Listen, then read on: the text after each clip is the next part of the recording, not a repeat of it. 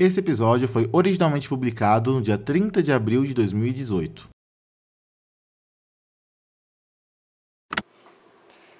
Eu ainda preciso levar esse gravador para alguém dar uma olhada. Tem dias que ele funciona bem, dias que ele mistura a ordem das gravações, dias que ele corta as consultas no meio, que ele, tipo, para antes do esperado.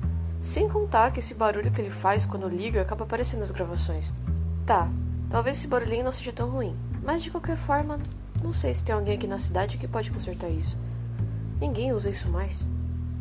Bem, o Luke usava, mas ele não tá mais aqui. O Gabi também usava. Eu podia falar com ele sobre isso, isso se eu conseguisse falar com ele, né?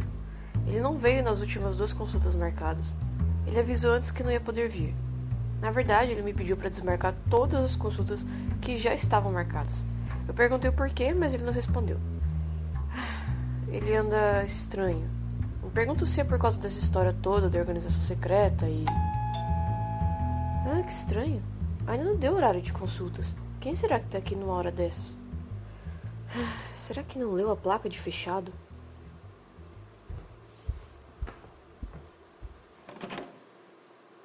Luke?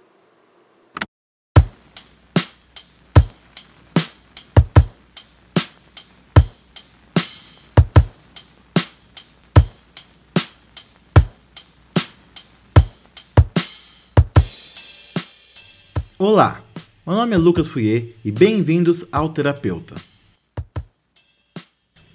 Terapeuta é um podcast de audiodrama serializado de ficção que conta a história de uma terapeuta que resolve gravar suas consultas com os mais diversos pacientes. Mesmo que não totalmente necessário, é sempre recomendado escutar o terapeuta começando pelo começo, seguindo os personagens e suas histórias desde o início. Lembrando que no final do episódio temos sempre mais informações sobre o episódio e sobre o podcast num todo. Agora então, relaxe-se e escute o terapeuta. Como você tá? Eu? Eu tô bem. Não desapareci nem nada. Hum. Você recebeu minhas fitas? Eu. Sim, mas não é o suficiente. O que aconteceu na caverna? Que luz era aquela? O que exatamente você estava investigando? Quem estava com você? Onde você estava? Uma cidadezinha no sul da Itália. Itália? É sério, doutora. Luke, nesse ponto da minha vida eu não duvido de mais nada. Hum. Perdi muita coisa? Eu posso falar tudo depois, mas você precisa terminar de contar o que aconteceu com você. Ok. Eu te contei da minha abdução, certo? Certo. Eu tinha resolvido investigar isso tudo. Encontrei alguém na cidade que tinha passado por algo parecido, e com isso descobri a Caverna do Mato, um lugar aqui em Springfield que ficava no epicentro de vários relatos de aparições alienígenas. Eu fui para lá com a ajuda do meu amigo e encontrei um ovo. Um ovo? Um ovo. Então, tudo isso foi por causa de um ovo? Sim, bem, mais ou menos. Eu não entendia o que fazer com aquilo, o que aquilo significava. Só sabia que alguém estava me ajudando. Ajudando? Como? Achei que você já entenderia, doutora, o propósito do ovo. Mas tudo bem. Na época eu também não sabia. Eu cheguei em casa naquele dia, fiquei horas olhando para aquele ovo, até que eu não aguentei mais. Joguei ele no chão de raiva. No meio daquela bagunça de ovo no chão da minha cozinha, eu vi um papel, dentro de um plásticozinho, Dentro, o nome Cupo estava escrito. De começo eu fiquei mal perdido, mas aí, com a ajuda do meu amigo, descobri que Cupo, com dois P's, como está no papel, é uma cidade na Itália. E que Cupo, com um P, significa obscuro em italiano. Não podia ser coincidência, né? Eu escapei daqui escondido, na bicicleta do meu colega. Era mais seguro que achassem que eu tinha simplesmente sumido. A polícia ficou louca procurando por você. Eu imagino. Eles devem ter pressionado você, né? Filhos da mãe. Mas eu não falei nada. Eu sei, Júlia. Só tem uma pessoa nesse mundo que eu confio além de você. Quem? A mesma pessoa que me ajudou a investigar tudo isso. Me emprestou a bicicleta, que te entregou a fita. O Gabi. Gabi? Gabi Fontes? Eu conheci ele um dia na saída desse mesmo consultório. Um momento de pura coincidência. Eu cheguei mais cedo, ele foi liberado mais cedo também e você tinha que arrumar suas coisas ainda. Nós acabamos descobrindo vários gostos em comum, tipo teorias e rock and roll. Decidimos que iríamos ajudar um ao outro. Quando eu decidi ir para Itália, ele prometeu que traria a fita para você, ainda aproveitando que teria uma consulta naquele dia. Filho da mãe. Ele foi o motivo de eu ter vindo aqui. A verdade é que eu voltei para Springfield já tem umas semanas.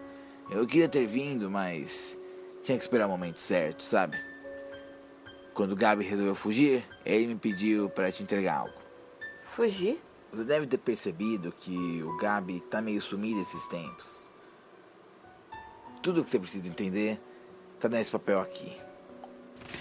O que é isso? Ele escreveu tudo o que tinha para falar para você. Disse que a situação tá perigosa demais até para entregar uma fita igual a mim. Eu vou te deixar agora, doutora, para você ler o papel. Espera, Luke. Você não terminou de contar o que aconteceu na Itália? Eu sei. Até mais, Júlia.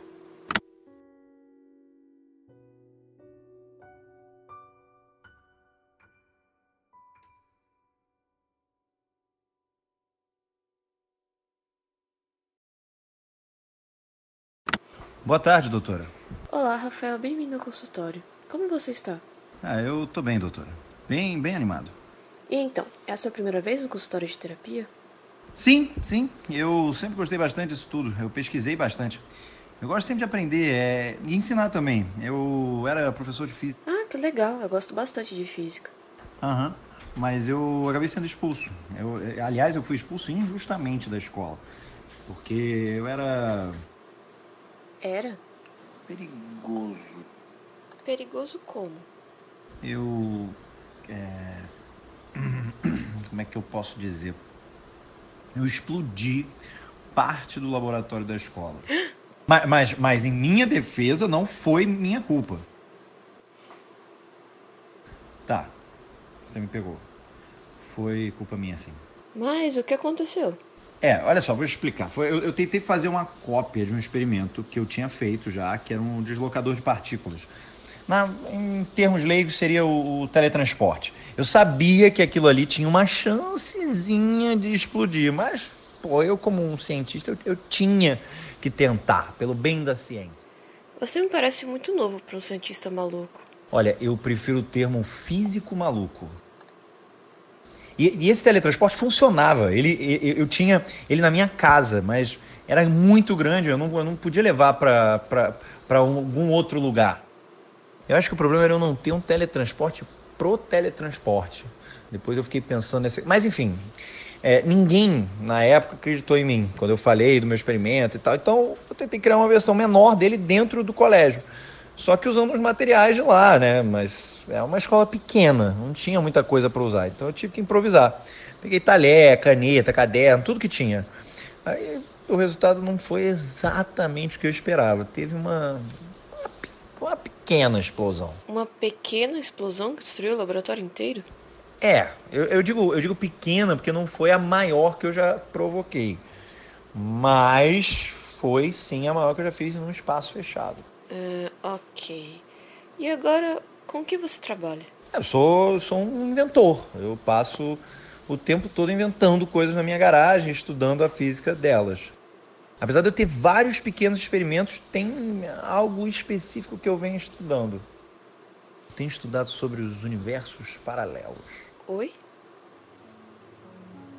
Pois é, eu acredito fortemente na teoria de um multiverso.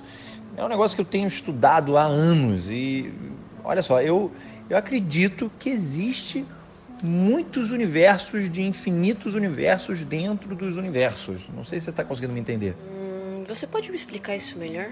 É, imagina o nosso universo. Várias pessoas sempre falam lá que existem milhares e milhares de planetas, sempre um número assim muito grande. Mas eu acredito de verdade que o universo é infinito, é, é- não dá para medir.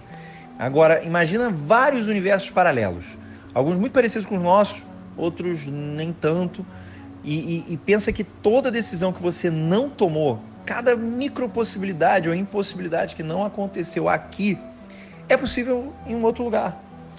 Existe uma teoria na física que dá como exemplo uma partícula. Para saber a posição de uma partícula, a gente teria que iluminar ela. Mas como a luz conduz energia e impulso, essa partícula seria deslocada, mudando a sua posição e direção. É como o famoso gato de Schrödinger, que está vivo e morto ao mesmo tempo. Mas nesse caso, até você iluminar a partícula, ela tem várias possibilidades de posição. Ela pode estar em qualquer lugar. E quando a gente ilumina ela, ela muda. Essas outras possíveis linhas de tempo são jogadas fora, da mesma forma que as decisões que você não tomou. Nossa, pesado. Mas, mas e se essas linhas de tempo ainda existirem? Se elas, se elas existirem, mas em outra realidade? E, e, e como as coisas mudam e as decisões são deixadas toda hora, isso me, me faz acreditar que o número de universos paralelos também é infinito. Eu sempre amei física. É, eu, eu, eu também acho. A, física é, realmente é maravilhosa, doutora. Eu, esses, esses universos todos paralelos estão dentro de um multiverso, um, um grupo de, de universos mesmo. Tá entendendo? Certo, faz sentido. Só que ninguém nunca tinha descoberto como transportar algo para um outro universo. Ninguém tinha até chegar você. Exatamente, doutora. Quando meu teletransportador explodiu, eu fui investigar o que tinha acontecido. E aí, estudando onde deu errado, eu entendi o que eu precisava para acessar um outro universo. E você conseguiu mandar algo para lá? Doutora, você tem um pedaço de papel e um lápis? É, claro. Vamos dizer que cada um desses pedacinhos de papel aqui são um universo. Certo. Quando eu atravesso os universos, usando como exemplo esse lápis aqui, a gente atravessa os universos. Uau. Muito maneiro, né? Mas veja bem esses papéis, doutora. Não dá, não dá para usá-los. Por quê? Ué, porque eles estão furados, rasgados.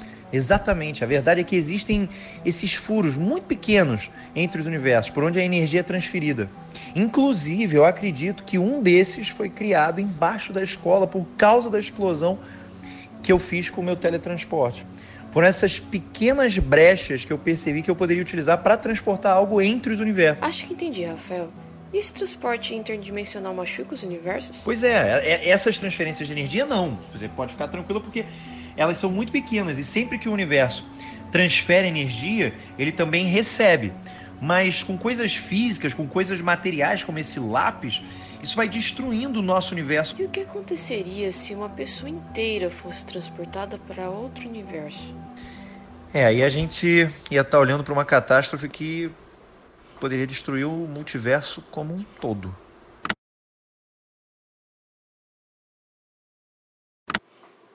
Isso é loucura.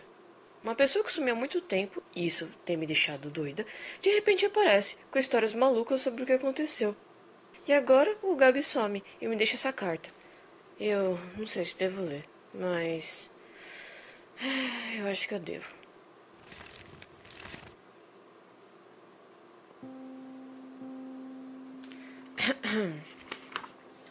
Querida Júlia, talvez você não tenha percebido que eu não ando muito fácil de te contatar que estou meio sumido.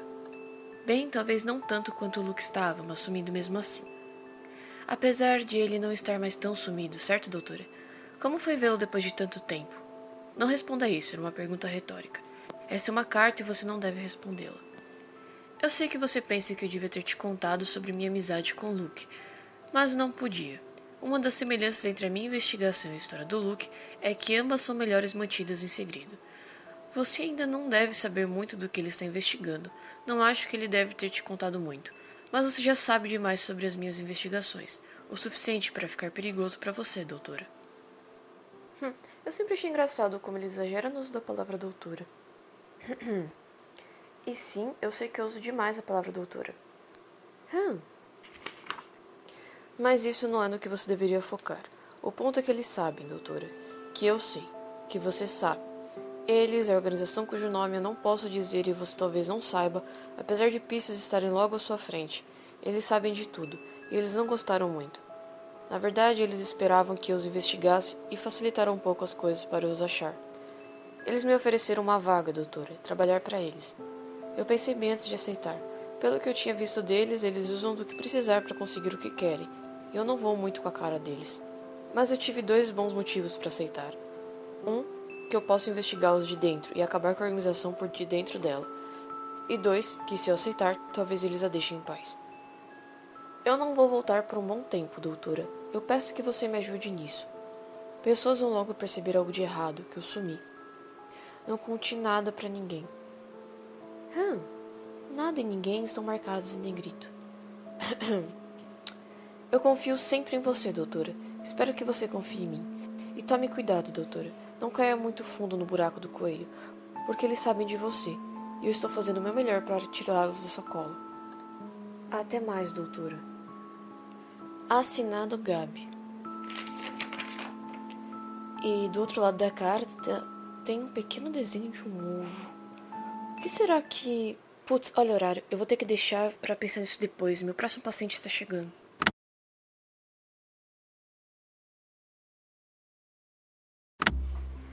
Você me parece cansado, Edu.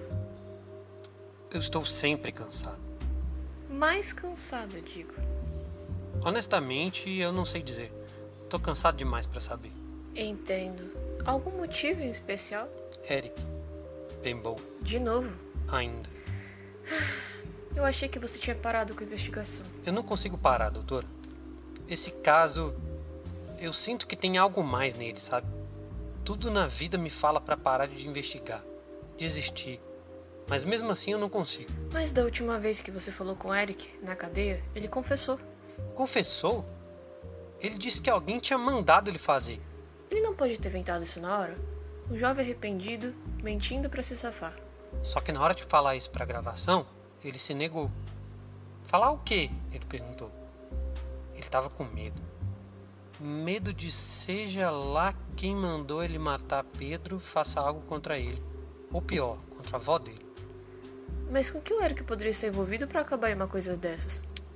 Ele é um menino muito inteligente. A avó dele falava das notas dele com uma alegria imensa. E não é só porque é vó dele. Ele tinha as melhores notas de todo o colégio. Era presidente do conselho estudantil e ainda ajudava com o jornal da escola. Um aspirante a jornalista assim como eu. Ele gostava de investigar. Talvez seja isso que me prende a esse caso. Eu não sei. Vê então que o melhor lugar para eu procurar novas pistas era a casa de Eric. Eu já tinha reconquistado a confiança da avó dele. E talvez olhar o quarto dele com novos olhos fosse uma boa ideia. Eu fui. A casa estava bem mais organizada do que a última vez. Acho que depois de um tempo, as pessoas têm que seguir em frente. A velha me recebeu com um sorriso. Apesar dela parecer bem melhor, o sorriso dela não era verdadeiro. Eu entendo. A minha presença lembrava do que aconteceu com Eric. Eu olhei pelo quarto dele de novo. Estava tudo bem mais arrumado do que antes. Ela tinha finalmente tido a coragem de limpar lá. Eu vi uma caixa vermelha, pequena, era naquela caixa que a arma tinha sido entregue para ele. Eu abri a caixa lentamente, mas estava vazia. A única coisa peculiar que tinha era o desenho de um ovo. Um ovo? Eu agradeci a velha por me deixar entrar lá e fui para casa, quase desistindo. Eu deitei na minha cama, mas não conseguia dormir. Tomei remédio, chá, mas nada me fazia esquecer os olhos tristes de Eric e os de sua avó que eu poderia fazer para resolver esse caso?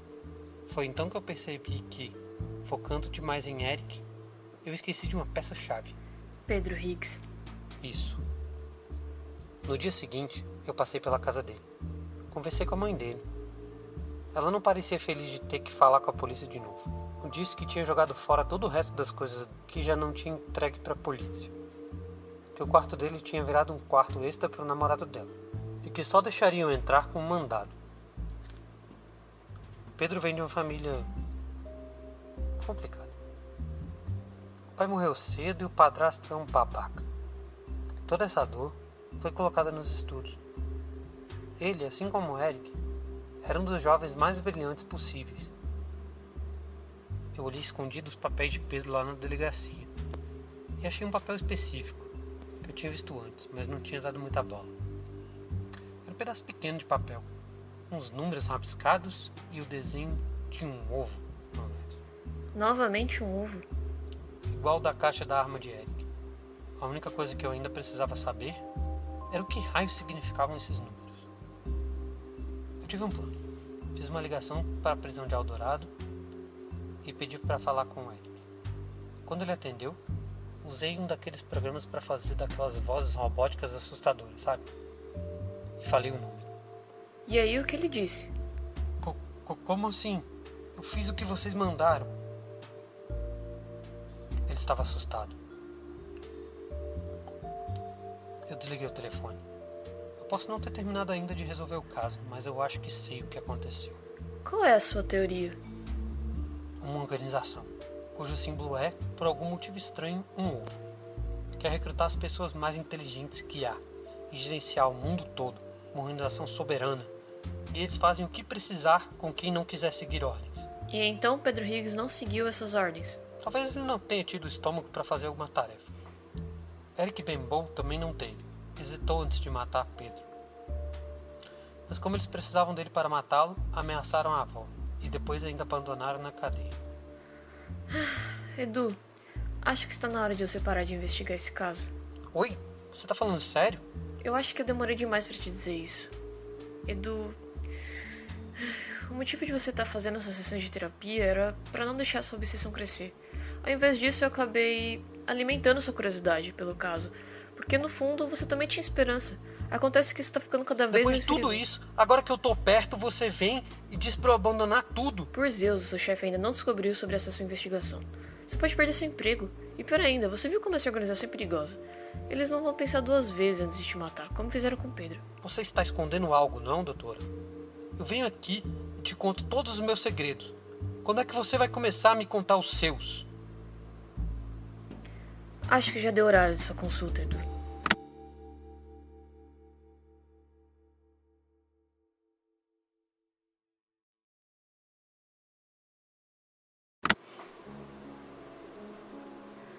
O Edu falou de uma possível organização secreta que utiliza um ovo como símbolo. Eu não sei, talvez tudo esteja conectado. Não seria tão estranho, seria? Não com tudo isso que vem acontecendo nos últimos tempos. Talvez essa seja a mesma organização que o Gabi estava investigando. O Edu falou que acredita que eles estavam recrutando pessoas inteligentes. E se eles queriam o Gabi, faz todo sentido. Mas se eu estiver certa, o Edu tem que parar de investigar agora. Se eles mataram Pedro, fizeram isso com Eric. Levaram Gabi. Bem, na verdade ele foi por si próprio, né? Eu fico imaginando se ele vai voltar um dia. Pelo menos o Luke voltou. Eu imagino que o Edu vai achar quando descobrir isso. Isso se ele descobrir. Se o Luke resolver se esconder, acho que ninguém consegue achá-lo. E esse ovo que o Edu mencionou? Pode ter alguma relação com o ovo na caverna ou. Eu sinto que eu tô começando a ficar louca. Ovos em cavernas, alienígenas, pessoas que aparecem, pessoas que somem, viagens interdimensionais, investigações policiais. Isso sem contar palhaços depressivos, pessoas viciadas em trocadilhos, que mudaram de corpo, assassinos, terapeutas, uma menina ansiosa, um youtuber, um menino apaixonado, um idoso inconformado, atendentes de telemarketing. A terapia é realmente para todos. Esse último ano tem sido o mais louco da minha vida. Mas ao mesmo tempo, um dos melhores. Eu comecei o dia de hoje falando mal desse gravador, mas acho que essa foi a melhor coisa que aconteceu comigo nesse último ano. Mesmo que não faça muito sentido, eu sinto como se tivesse alguém do outro lado me ouvindo. E com tudo isso que tem acontecido, quem sabe não tenha mesmo. Talvez Alice me estudando de outro planeta, ou ser humano normal em algum outro universo quase idêntico ao meu, ouvindo minha voz para escapar de sua realidade e esquecer seus problemas. Então, com essa gravação especial e única, ainda imaginando que tenha mesmo alguém do outro lado me ouvindo, muito obrigada. Muito obrigada por me ouvir, por me entender. Obrigada.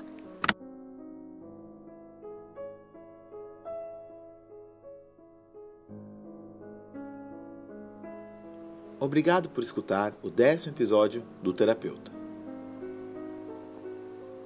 Esse podcast é criado e roteirizado por Lucas Fouier e produzido por Júlia Brasolin e Lucas Fouier.